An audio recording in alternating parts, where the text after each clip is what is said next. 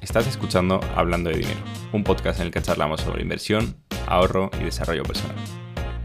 Me llamo Atanas Angelov y en este canal me acompaña Yunus Matei. Ambos trataremos de compartir nuestro conocimiento del sector para acercarte un poco más al mundo de las finanzas de una manera clara y sencilla. Buenas, Yunus, bienvenido, ¿qué tal? Hola, muy buenas tardes, ¿cómo estás, Atanás? Muy bien, aquí estamos. Eh, hoy otro episodio más. Vamos por el 16, si no me equivoco. Eso es, 16. Y volvemos al temita de siempre, que es el, dinero. Nunca nos hemos ido del dinero, la verdad. Nunca nos hemos ido del dinero, pero hoy volvemos un poco con, temas clásicos. Vamos a aportar un par de, truquillos, ¿no? Para, los que nos están escuchando.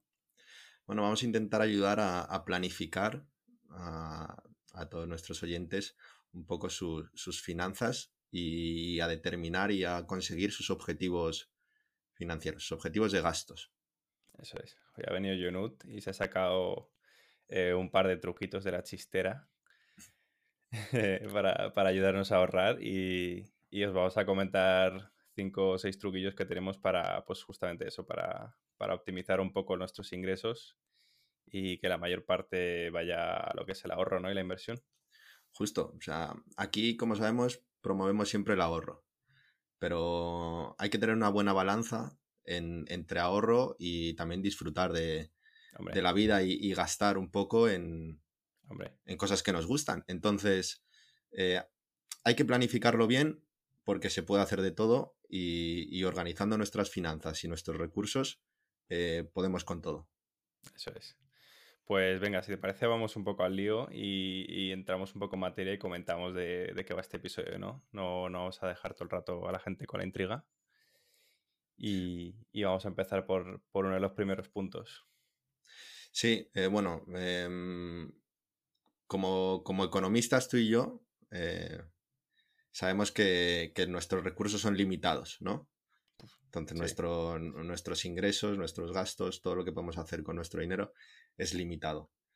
Entonces tenemos que elegir y, priorizar para conseguir nuestros objetivos. Entonces, el, primer punto para, alcanzar nuestro, nuestro goal, nuestro objetivo financiero de comprarnos una casa, un coche, reformarnos la cocina o, etcétera, o cualquier objetivo que tengamos nuestro en la, en, la, en la vida. No adelantes, no adelantes materia.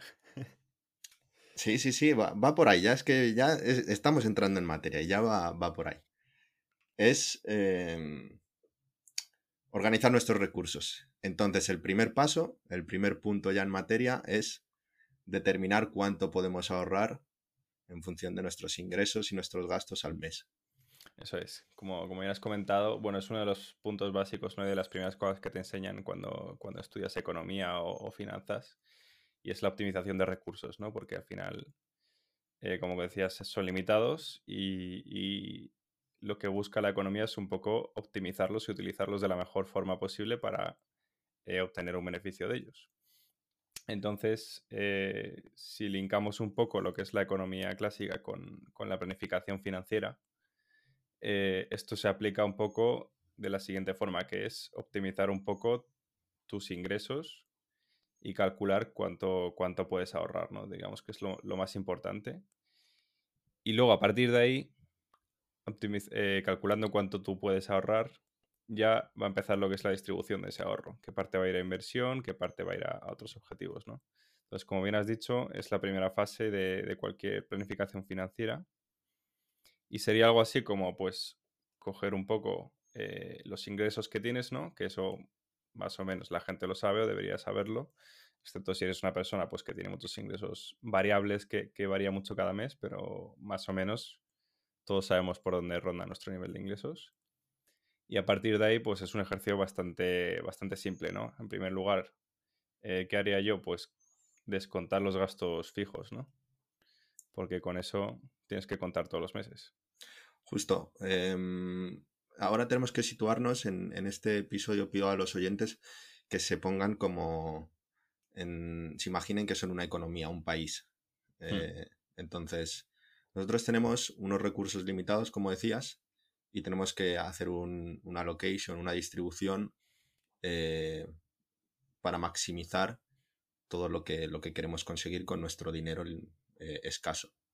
Entonces, eh, lo, que, lo que yo haría, como tú bien dices, es revisar nuestro, en nuestro último año en qué se nos ha ido el dinero, cómo, en qué hemos gastado y en qué hemos ingresado. Hacer una media, una estimación de cuáles son nuestros ingresos. Bueno, pues yo ingreso 2.000 euros al mes y em, se me van 1.200 en gastos. 800 en gastos fijos, eh, alquiler, luz, eh, coche, etcétera, y, otros 400 se me van en gastos variables, pues en cenar, en algún imprevisto por ahí y en tomarme las copas los fines de semana. Esto lo que yo recomendaría a, los oyentes es que lo hiciesen en un, periodo grande de tiempo, es decir, un año, no fijarse solamente en, el último mes o los últimos dos meses, porque así puedes un poco hacer una media, también incluyendo pues tus vacaciones, tu verano, que solemos gastar más, y, meses más tranquilos, pues febrero, que prácticamente no, puedes, no gastas mucho. Sí, es una forma de ser sincero contigo mismo, porque al final, si, si coges el último mes, pues efectivamente te puede salir que gastas mucho, que gastas muy poco normalmente. Hmm. Eh, va a ser al revés, te vas a autoengañar porque vas a tirar por lo bajo, porque no vas a contar, como bien dices, con esos gastos imprevistos, ¿no? De pues se me estropea el coche o o no imprevistos, sino gastos que a lo mejor surgen una vez al, año. que son, pues, anuales. Sí, por ejemplo, vacaciones o el pago de algún seguro, cosas así. Pues casualmente, si coges solo un mes, pues la, probabilidad es que cojas un mes en el que no tengas este tipo de gastos, ¿no? Entonces te vas a estar un poco autoengañando y tirando por, por la baja con, tus gastos. Exacto.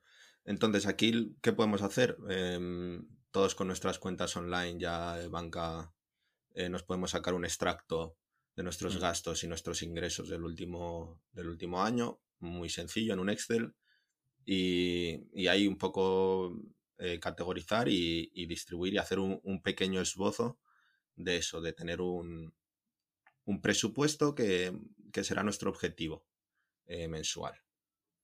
Em, entonces, una vez lo tengamos, una vez tengamos pues, el ejemplo que ponía yo antes, ingreso 2.000 euros, se me van 1.200 en gasto ya tenemos una cifra de 800 euros de ahorro.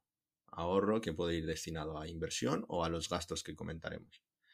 Entonces aquí lo que siempre decimos, con esos 800 euros, ¿qué tienes que hacer?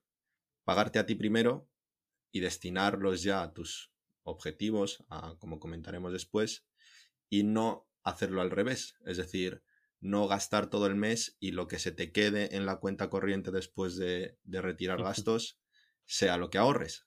No. No, no, recomendamos eso porque normalmente lo que va a pasar es que, que no vas a ahorrar nada o vas a ahorrar muy poco justo. O, al revés o, no vas a llegar a fin de mes directamente. Eso es. Entonces, eh, ya tengamos, una vez que tengamos el, este, nos pagamos a nosotros primero y, ya contamos con ese punto de partida sobre nuestro, nuestro flujo de, caja para, para el dinero. Me gusta que hayas sacado esto de pagarse a uno mismo primero porque mucha gente se sorprendería de la cantidad de gastos innecesarios que tiene cuando empieza a hacer este, este método, ¿no? Cuando, cuando empiezas primero a mandar el dinero del ahorro, de la inversión, y luego a dejar un presupuesto para gasto, te das cuenta realmente de, de que no necesitas tanto gasto, ¿no? Porque si lo haces al revés, mm, pues eso, yo he hablado con mucha gente que me dice, tío, es que no consigo ahorrar, es que llego a final de mes y se me ha ido todo y, le digo que pruebe el método al revés y realmente luego se da cuenta de que está desperdiciando mucho dinero, ¿no? De que está teniendo muchos gastos tontos que en realidad no necesita, que los hace simplemente porque puede hacerlos, porque ve el dinero en la cuenta disponible y dice, bueno, pues como puedo me lo gasto. Pero si lo haces al revés y te pones, te fijas tú un presupuesto de, gasto, de ocio, de, de lo que quieras, realmente te vas a dar cuenta de que no te hacía falta tanto y de que incluso lo puedes disminuir si, si quisieras todavía más. Eso es. Entonces, esto ya nos lleva a nuestro segundo paso eh, de nuestra planificación. Mm, ¿Cuál es determinar cuáles son nuestros, nuestros objetivos del ahorro? Aquí lo que, lo que tenemos que hacer es simplemente coger papel y, una hoja y hacernos una lista de, cuáles son estos, estos gastos que, que, queremos conseguir. Pues como comentaba antes, el ahorro para la entrada de una casa, una hipoteca, cambiarnos de coche de aquí a cierto tiempo. eh, pagar una deuda que tengamos, mm, reformar nuestra, nuestro baño, nuestra cocina, mm, pagarnos un máster, irnos de vacaciones el próximo verano o simplemente mm, cambiar el móvil. De aquí a seis meses necesito un nuevo móvil, un objetivo a corto placito y, necesito otro móvil. Hmm.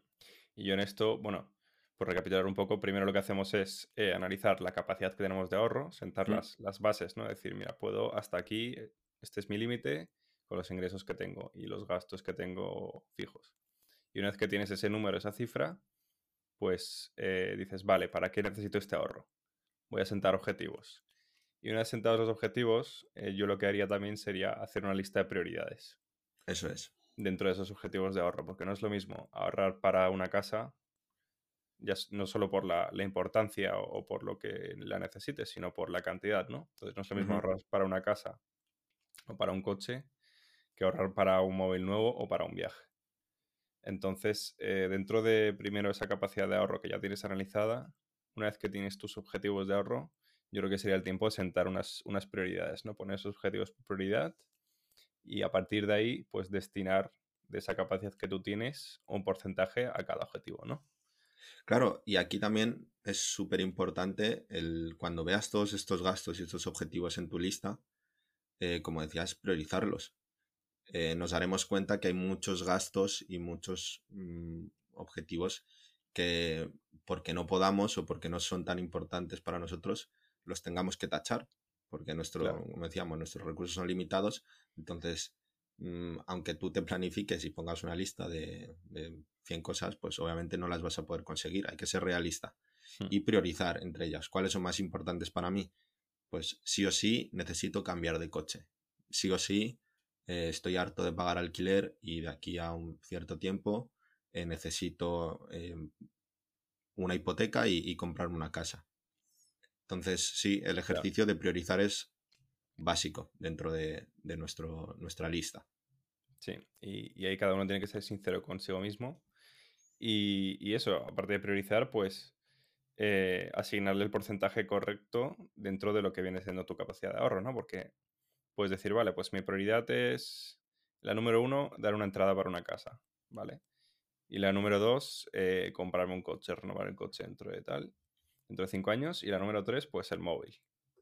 Vale, y ahora dices, vale, pues de los 800 euros, por ejemplo, siguiendo el ejemplo que tú has puesto antes, de los 800 euros que ahorro, 250 eh, para, para, cada objetivo, ¿no? O 260. Y porque los tres son, porque son, son mis tres prioridades, pero, pero no es lo mismo. ¿no? O porque no es lo mismo ahorrar para una casa que ahorrar para un móvil. Entonces, no, no vas a poner el mismo dinero para un móvil que estás poniendo para una casa. Da igual que, o incluso aunque el móvil fuera tu prioridad número uno, ¿vale? Imagínate que el para ti el móvil es más importante que una que comparte la casa o comparte el coche. Aunque el móvil fuera tu prioridad número uno, no tiene sentido eh, darle el mismo peso en tu ahorro que para el de la casa o para, o para el coche, porque es que vas a, vas a ahorrarlo mucho antes. Te estás anticipando, te estás anticipando un poco al siguiente punto, pero, pero sí. Em, es un poco un ejercicio de, priorizar y crear una, hoja de ruta, por así decirlo, de, cómo, cómo dividir nuestro, nuestro, nuestro dinero y dedicarlo a ello. Eh, pero antes, antes de llegar a eso, como lo dedicamos, eh, un poco por, por, situar a la gente, em, en lo importante quiero priorizar dentro de estos gastos. También destacaría ejemplos de, dependiendo de la situación de cada persona. Por ejemplo, aunque tú tengas y crees tus gastos, eh, tus objetivos de, comprarte un coche o, reformarte la casa o las vacaciones, eh, también tienes que partir de tu situación, de si tienes deudas. Eh, claro. ¿Tienes alguna deuda? entra dentro de tus objetivos el liquidar esa deuda antes de empezar a aportar para tus objetivos, qué tipo de deuda tienes.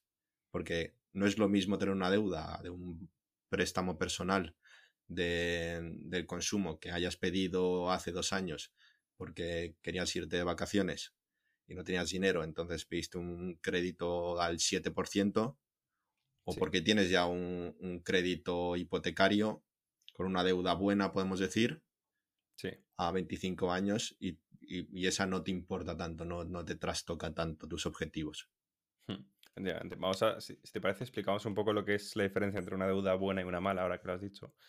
Porque yo creo que la gente un poco, en cuanto escucha deuda, todas le parecen malas, ¿no? Lo de deuda buena creo que tiene que sonar un poco como, como raro, ¿no? Como antinatural. Pero realmente, eh, una deuda mala es aquella que te, está, que te está costando muchísimo dinero, te está costando más de lo que te puede aportar. En el sentido de que, por ejemplo, una hipoteca ahora mismo con los tipos de interés tan bajos que tenemos, se puede considerar una deuda buena. ¿Por qué? Porque tú vas a obtener más dinero. Si, pides ese dinero, imagínate que tú tienes 200.000 euros en efectivo para una casa. Pues tú vas a obtener más dinero si pides esos 200.000 euros a un banco que te los va a dar al 1% de hipoteca fija ahora mismo y con ese dinero te compras la casa y con los tuyos los inviertes en el mercado porque vas a obtener mucho más rentabilidad. Entonces eso se puede considerar una deuda buena porque el coste del dinero es muy bajo. Entonces la oportunidad que tú tienes de invertir es más, alta. Entonces la, deuda realmente te está aportando esa facilidad, mientras que una deuda mala es la que consume capital. Por ejemplo, como has comentado, préstamos al consumo o, muchas veces eh, financieras de los coches que dan financiaciones al 10, 11%. Eso es un interés muy malo, es una deuda mala, porque realmente va a ser muy difícil que tú con tus propios recursos eh, superes esa rentabilidad en el mercado y obtengas más rentabilidad de la que a ti te está costando el dinero. Sí, yo pondría un poco la distinción entre deuda buena y deuda mala en, la capacidad que tiene eh, la deuda de incrementar nuestro patrimonio. Hmm. Eh, como decías, si nos endeudamos para conseguir un activo que, suponga riqueza dentro de, nuestro patrimonio y el, se puede considerar como deuda buena. En cambio, deuda mala eh, es toda aquella que sea em, consumo que no genere nada. Una deuda de pagar un teléfono móvil, unas vacaciones, eh, una tarjeta de crédito, porque nos pasemos de nuestro gasto y no nos planifiquemos mensualmente y necesitemos comprarnos más cosas porque no llegamos a fin de mes y lo financiamos con una tarjeta de crédito aunque sea un 3% o un 1,5%, es deuda mala. Sí, sí. no nos incrementa el patrimonio. Me gusta que lo hayas sacado en el, cuando has mencionado antes la priorización de, los objetivos, porque efectivamente eh, quitarte la deuda mala debería estar en los objetivos y en, las prioridades de, cualquier persona, ¿no? Muchas veces no nos damos cuenta de esto, pero por ejemplo, si tienes, como has comentado, una, una deuda, una tarjeta de crédito, quizás te está costando de intereses 50 euros al mes sobre un capital muy pequeño simplemente porque las tarjetas de crédito tienen un interés elevadísimo, hmm. elevadísimo. Entonces, muchas veces si tienes esa capacidad de ahorro de 800 euros al mes, te vale más la pena asignarle un porcentaje muy alto a quitarte esa deuda mala de tarjeta de crédito porque te la vas a quitar rápidamente a, mm, no quitártela, tenerla ahí durante toda la vida porque luego a la larga vas a pagar mucho más de interés que si te lo hubieras quitado pronto. En ese sentido, si tienes, si puedes ahorrar 800 euros al mes, asignale un porcentaje alto a quitarte la deuda mala, quítatela rápidamente y a partir de ahí... Empieza a construir. Empieza a construir porque esa capacidad de ahorro que tú tengas te va a aportar mucho más al resto de tus otros objetivos que si esperas mientras tienes la deuda mala y quitándote dinero mes a mes también. Eso es. Entonces, em, yo creo que ha quedado claro el, aspecto de priorizar, de hacer nuestra lista y, y definir nuestros, nuestros objetivos. Hmm. Em, muy importante esto que hemos recalcado ahora de, la deuda para, situar a la gente y priorizar, porque aunque nuestro objetivo mayor y principal sea el retirarnos a cuando seamos viejos y tener un, dinero ahorrado para, para vivir, eh, es más importante y más prioritario ahora reducirnos eh, gastos eh, malos y nocivos para nosotros como pueden ser los, los créditos.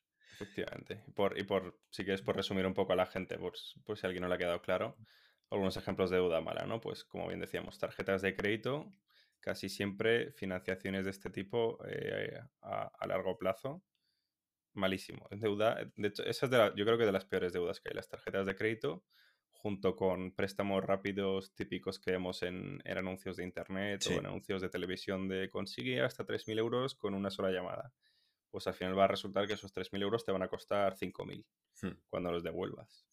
Eh, tarjetas de crédito que préstamos rápidos y también diría muchas veces tener cuidado con las, con las financieras, financieras de coches o financieras de muchas veces de préstamos para el estudio, ¿no? De, de másters y cosas así. Eh, tener cuidado con eso porque suelen tener tipos, tipos nominales bastante altos. Sí, entonces, en lugar de, de endeudarte para ese tipo de gastos, nosotros lo que queremos dejar claro en este capítulo y, enseñar un poco a la gente es cómo planificarse para que no tengan que recurrir a, estas financieras. Es decir, como decíamos, yo quiero un coche de aquí a, cinco años porque el mío ya es antiguo, con las nuevas limitaciones al tráfico en Madrid ya no puedo entrar con, con mi coche, entonces necesito otro nuevo. Pues en vez de endeudarme, en vez de pedir un crédito al 7-10%, lo planifico y lo, lo meto como un objetivo. Entonces, nuestro, nuestro siguiente paso, después de, determinar estos objetivos y priorizarlos, ponerlos en un ranking, es determinar nuestra hoja de ruta, nuestra planificación, cómo vamos a, alcanzarlos, cómo, cómo eh, los abordamos. La parte operativa. Eso es. Entonces, aquí eh, lo que yo diría sobre todo es dividir esos objetivos en tres grandes categorías, en función sobre todo de, del, horizonte temporal que, sea. Tenemos priorizados, pues los, los definimos en, horizonte temporal. Un objetivo de, gasto que tengamos a, corto plazo. Nosotros hemos puesto corto plazo como menor a un año. Entonces, un, ejemplo de gasto podría ser el que te comentaba. Necesito cambiar de móvil a final de año. Me lo, planifico y mes a mes ahorro 100 euros y a final de año me, me compro un. Eh, un objetivo a medio plazo sería entre 1 y 5 años. Y aquí a lo, que quiera la gente, pues una reforma, un máster, etc. Y los objetivos de largo plazo, que serían los, los más importantes, los más grandes, por así decirlo, los que más nos tienen que generar patrimonio y los que más tenemos que cuidar, que son superiores a 5 años. Pero entendiéndolo como mm, más de 5, como 15, 20, 30 años incluso.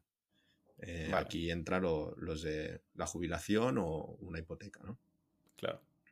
Sí, estoy de acuerdo. Es, es muy importante hacer esa distinción de horizontes temporales y en función de, de, cómo lo hayas hecho, pues eso es, la parte operativa será distinta, ¿no? El, el, cómo conseguirlo, pues tendrás que darle más peso o menos peso a, cada objetivo y, y, aportar más ahorro o menos a, a cada uno.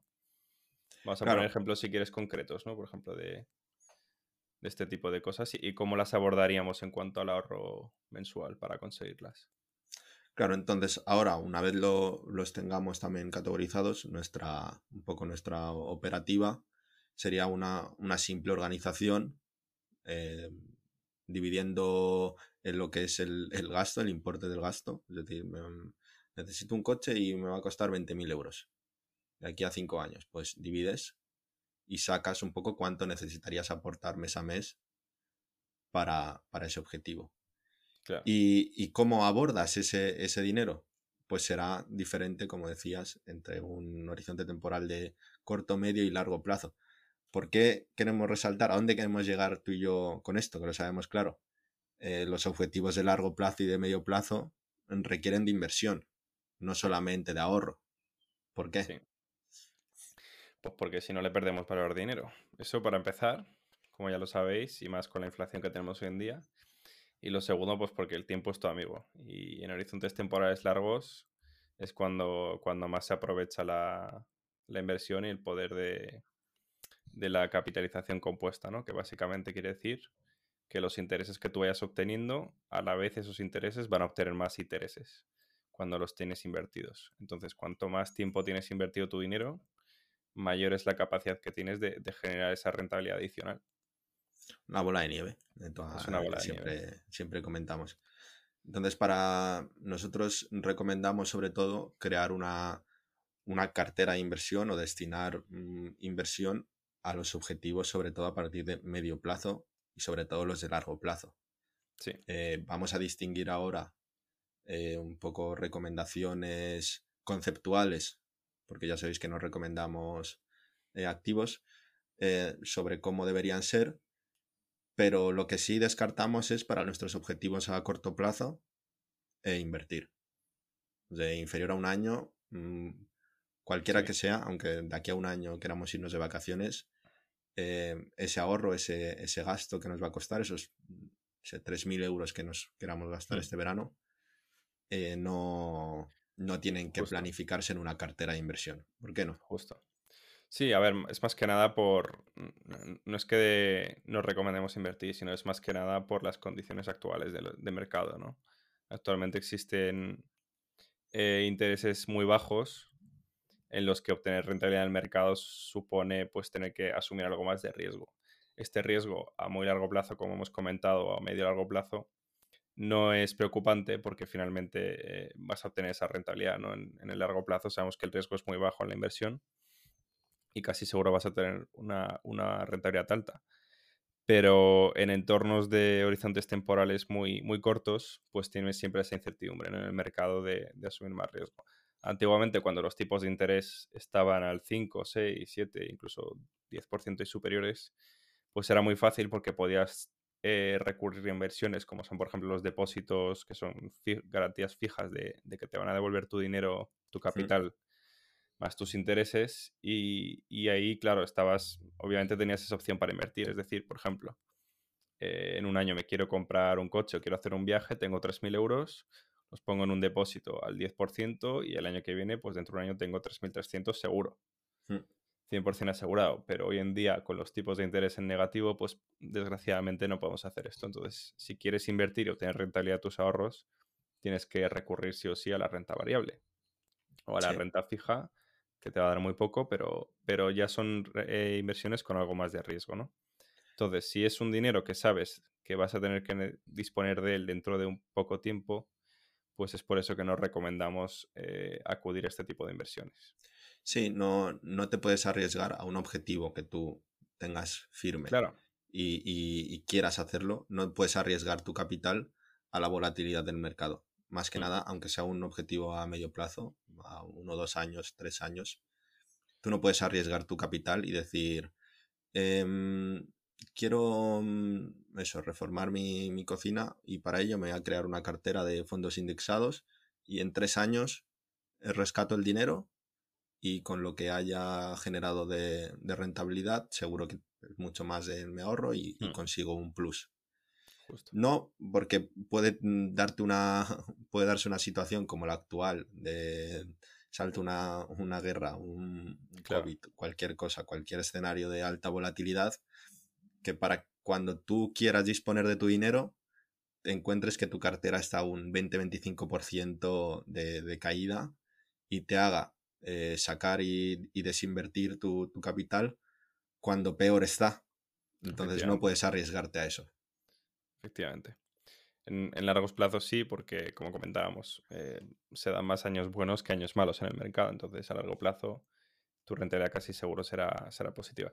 No obstante, si quieres aún así obtener algo de rentabilidad, aunque sea a muy corto plazo, existen algunas alternativas, ¿no? Existen algunos bancos especializados sobre todo en inversión que sí que tienen algunas cuentas que hasta cierto límite de dinero eh, sí que te pueden ofrecer una liquidación de, pues como si, bueno, una, una, liquidación, un, interés por el dinero que tengas en la cuenta, ni siquiera son depósitos, eh, pero vamos, suelen ser muy pequeños, en torno al 1, 1,5% hmm. algunas veces y con ciertos límites de dinero, ¿no? Que no suelen ser muy altos, es decir, normalmente no superan los 10, 15 mil euros a lo mejor como mucho.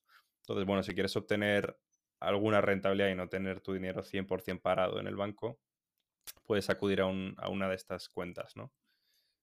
Mejor que, mejor que nada. Sí, sí, totalmente. Em, o incluso para, bueno, por, por recapitular un poco y, dejarlo más claro, eh, para objetivos de medio plazo nosotros recomendaríamos este tipo de inversiones, de, depósitos con una pequeña baja eh, rentabilidad, y también entraría aquí la renta fija, que aunque no de una rentabilidad espectacular, sí que puedes sacar en un, periodo de tiempo medio un, porcentaje y, y, consigues palear un poco la, el, daño que te hace la inflación sin arriesgar y sin tener una volatilidad que, bueno, ponga en riesgo eh, tu... Hay, que diferenciar un poco entre lo que son los depósitos como tal y, estas cuentas remuneradas, ¿no? Y, inversiones en renta fija o fondos de renta fija. Porque al final los fondos de renta fija, aunque tengan mucha menos volatilidad y aunque, y aunque no tengan rentabilidades tan altas como la renta variable, como las acciones, ¿no? Por, por ser más claros, sí que tienen cierto tipo de riesgo, ¿vale? Los, los fondos de inversión, inversiones en renta fija, eh, no garantizan el capital. Aunque sí que es verdad, como comentabas, que según qué tipo de renta fija, ¿no? Porque hay muchos tipos de renta fija. Pueden tener algo más o algo menos de volatilidad. Esta siempre, por lo general, bueno, no siempre, pero por lo general suele ser más, más baja que, la volatilidad del mercado de renta variable de, acciones. Entonces, sí que es verdad que la renta fija es una buena alternativa también a invertir eh, exponiéndote a un riesgo de mercado más bajo para, para inversiones de este tipo de corto y medio plazo. Y para las de largo plazo, nosotros sí que, no es que recomendamos, es que lo vemos necesario eh, definir una, cartera de inversión.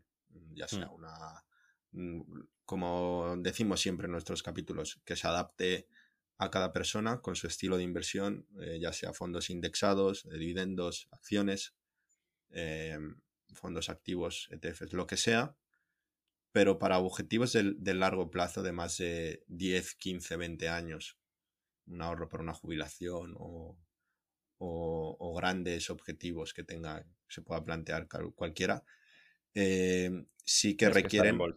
Tienes que, tienes, tienes que estar invertido. O sea, no hay, es que no hay otra alternativa. Tienes que ahorrar y hacer lo que hemos dicho antes, planificarte y, destinar una parte, pero no la puedes destinar a una cuenta corriente. La tienes que destinar a una cuenta de activos lo más recomendable eh, para largo plazo, pues la bolsa no te excluye el que puedas tener renta fija, porque eso, como comentaba antes, va a ser algo que te puede minimizar un poco eh, la volatilidad, ¿no? El riesgo que tengas en el mercado, pero sí que a, largo plazo, pues eh, al final la, renta variable, lo que es la bolsa de toda la vida, suele ganar en rentabilidad. Entonces, si tienes inversiones planteadas a largo plazo, la bolsa es tu amiga, ¿no? Debe serlo. serlo. No, no, hay otra, no hay otra opción. Entonces, eh, un poco determinar el, objetivo, como siempre, tu asset allocation, definir tu perfil de riesgo, siempre con cuidado, meditando, como lo decimos en todos los capítulos que, hemos hecho de, cómo definir tu cartera y cómo invertir. y vemos cómo se, se conectan, ¿no? Eh, los capítulos de la inversión, un poco ahora más por la parte del gasto, de, el, final, por así decirlo. Sí. Eh, eh, está conectado todo. Entonces, lo definimos, definimos nuestro asset allocation, lo comentábamos, y eso nos ayudará, nos tiene que ayudar a conseguir estos objetivos que decíamos antes. Sí. Y bueno, ya que comentas lo de que se conecta, me ha recordado antes cuando has comentado lo de pagarse primero, ¿no? Que era uno de los primeros temas que hemos tratado. Y en realidad la parte operativa, el, cómo hacer esto, conecta mucho con, esto que has comentado, ¿no? De pagarse uno mismo primero. Porque la mejor forma de, hacer esto y de asegurarte que vas a ahorrar mes a mes y, cada vez nos lo pone más fácil es hacerlo automático, ¿no? no tener ni que pensarlo. Y, esto lo han facilitado mucho últimamente los, bancos digitales y los bancos que, que, apuestan por la digitalización, aunque sean bancos clásicos de los de toda la vida y es esta facilidad que nos dan mes a mes de, en cuanto entra tu dinero, poder programar transferencias automáticas o poder programar aportaciones automáticas tanto a planes de pensiones como, como a fondos de inversión y de distintos vehículos de inversión, ¿no? Eso es. Em, el, cuarto punto un poco de, de, lo que es esta planificación es esa, la que tú dices ahora mismo. Automatizar y hacerlo lo más sencillo posible para que no te cueste pensar una vez que lo, has definido, tienes tus objetivos, eh, tienes cuánto distribuyes de tus, lo que decíamos, los 800 euros que tenemos de ahorro al mes antes, pues destinamos 200 a uno, 300 a otro y 300 a otro. Em, automatízalo, hazlo simple.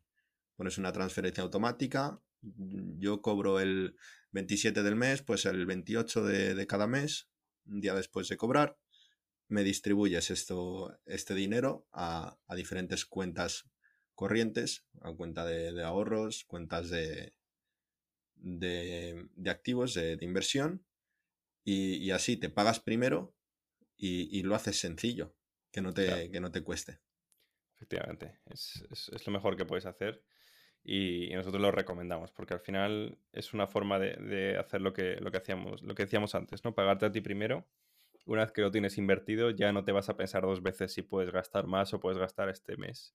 Ya sabes que no. Entonces, es una forma de, de tú ponerte límites al, yo creo que al mal gasto, ¿no?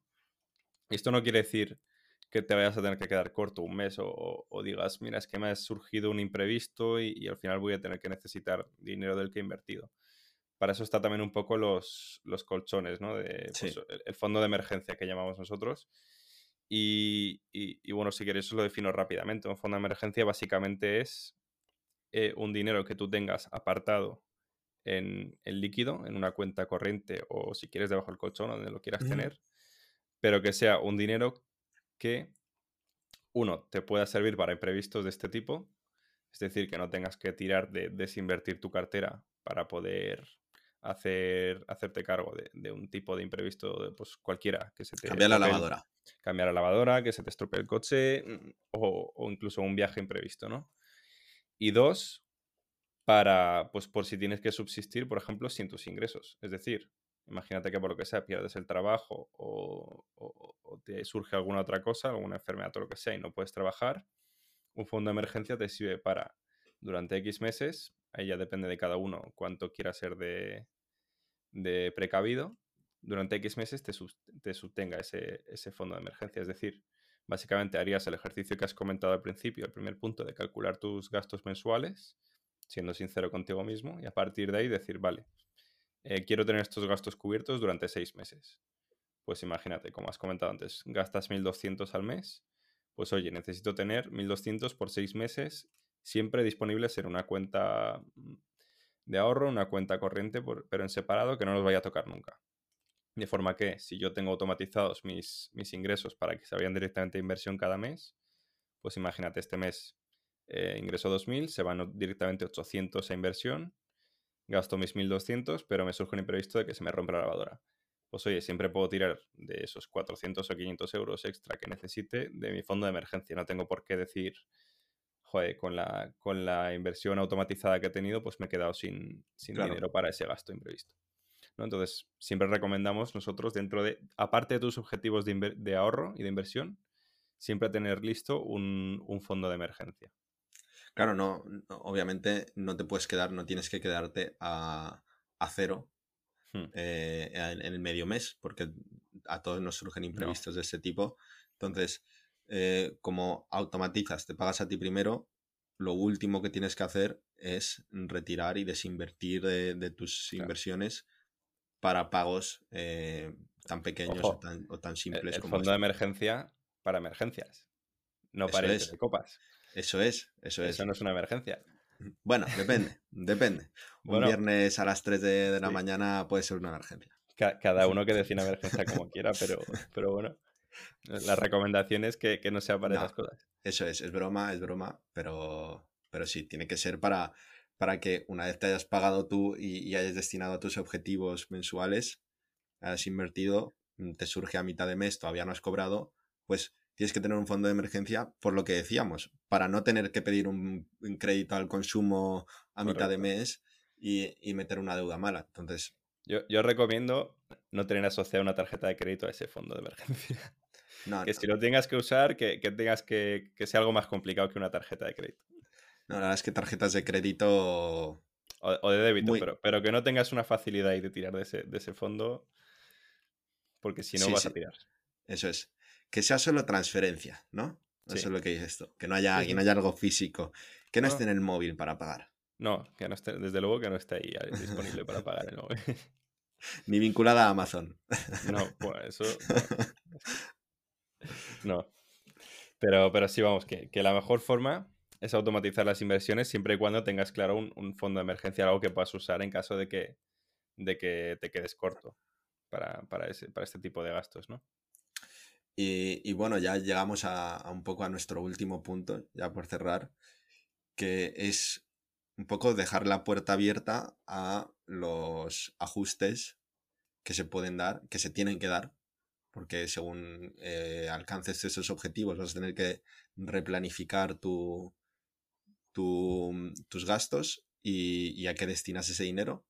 O también, como comentamos, te pueden surgir nuevos gastos eh, que, sean mm, prioritarios en tu lista. Eh, pues uno muy típico, muy fácil, se te ha roto el coche y no puedes arriesgar, eh, arreglarlo porque el, coste de repararlo es más grande que lo que es tu coche. Entonces, sí o sí, tienes que comprarte otro. Se ha convertido en, tu top 1 en la lista de objetivos. claro. Y tienes que replanificar, volver a priorizar tus gastos. Entonces, esto se dará constantemente, continuamente, y entonces esta planificación por recalcarlo, no es una hoja eh, cerrada, no es un contrato cerrado en el que no se pueda y no se deba modificar. Claro, cada uno tiene que saber un poco realmente cuáles son sus prioridades, ¿no? Y, como comentabas tú, pues si necesito el coche para ir a trabajar, pues oye, si se me ha estropeado, sí o sí me tengo que comprar otro de alguna forma, entonces se va a pasar a ser mi, top 1. Eh, incluso pues una vez que, que, lo hayas cumplido tu objetivo, pues sí, oye, mi objetivo era comprarme, bueno, dar una entrada para una casa dentro de cinco años y ya la he dado y ese era mi top 1, pues oye, mm, ahora voy a tener un disponible de ahorro en mi top 1 bastante grande, ¿no? ¿Cuál va a ser mi siguiente objetivo? Puede que sea la jubilación o puede que sea, pues no sé, la universidad de tus hijos o, o el que sea, pero siempre tienes que estar recalculando, ¿no? No porque hayas cumplido un objetivo significa que ahora tengas que empezar a gastar más. Eso es. Y nosotros que un poco seguimos este, este esquema, eh, la verdad es que da muchísimo gusto cuando cumples eh, uno de estos objetivos y lo alcanzas. Eh, y, obviamente cuanto más te ha costado planificarlo y, más años te, ha llevado el, alcanzarlo, más satisfacción te da el, llegar a él. Hmm. Y, lo que decíamos es un poco la balanza entre el, gastar, porque todos tenemos que gastar. Em, pero de forma comedida y de forma planificada. Claro, para a gastar y, disfrutar. Y, bueno, y una forma que yo creo que es muy buena de, conseguirlo es eh, hacer una revisión continua ¿no? de los objetivos y, hacer un poco parones y decir, vale, ¿cómo, ¿cómo voy? Calcular un poco esa hoja de ruta y de vez en cuando ir, te sientas sobre la mesa y, lees los datos y dices, vale, pues en mi objetivo del coche realmente lo estoy cumpliendo, realmente estoy aportando lo que tenía que aportar. Eh, me queda la mitad del tiempo para conseguir mi objetivo de ahorro. ¿He conseguido la mitad del ahorro, sí o no? ¿Voy por buen camino voy por mal camino? Entonces, un poco esa, ese estudio continuo ¿no? y esa recapitulación de, lo que has ido ahorrando, pues te sirve mucho para, saber si te estás desviando o no y para saber si tienes que hacer algún ajuste en, tu plan. Yo, yo lo hago al cerrado el mes en el, en el balance un poco de cómo van las inversiones, cómo van los gastos, cómo van los ingresos del mes. Los revisas rápidamente, ves, vale, este va bien, va bien encaminado, este se está complicando, hay que darle más apoyo, etcétera. Un poco el, eso. Pero si la gente no quiere hacerlo, le da pereza o es más fatiga, eh, con hacerlo trimestralmente o, o dos veces al año yo creo que es, suficiente en función de cómo seamos de, organizar nosotros en el día a día con nuestros gastos. Pero sí. pero sí, un poco un seguimiento tenemos que incluir en, este, en esta lista. Sí. Y si, eres sincero contigo mismo y, vas haciendo todo esto que hemos comentado, pues oye, no hay excusas para, no cumplir tus objetivos ¿no? dentro de las capacidades de cada uno y, dar a la gente y decir a la gente que se puede hacer de todo. Te puedes ir de vacaciones em, al Caribe una vez al año si lo tienes bien planificado y, consigues otros objetivos también de, ahorro, de inversión a, largo plazo. Entonces te puedes dar tus caprichos, puedes tener las dos cosas eh, sin que sea un, Porque en esta vida no todo es, ahorrar y, ser rico y, tener dinero guardado sino que hay que disfrutar. Yo no quiero una lápida de oro. ¿eh? Eso es. No quiero ser más rico el cementerio. Así que, pero sí, y, mirar los gastos tontos que tenemos. Pues, porque lo que me, creo que ya lo comenté en el anterior episodio, pero si, si miramos. Te está preocupando, ¿eh? Te está preocupando dos capítulos. Si miramos un, extracto de las compras que hemos hecho en Amazon en el último año, ya veréis, hacerlo. Os lo recomiendo. Te está preocupando, lo veo yo yo recomiendo hacer el ejercicio porque vais a ver lo que se puede ahorrar de verdad. Bueno. Pues, si te parece, lo podemos dejar aquí.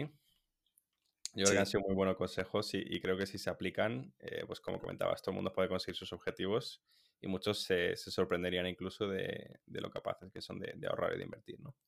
Eso es, animamos a la gente que siga un poco este esquema, eh, que, que cree en ello su, planificación y, nada más. Eh, nos vemos en el, en el, siguiente episodio de Hablando de Dinero y, y encantado de estar otro, otro episodio hablando contigo.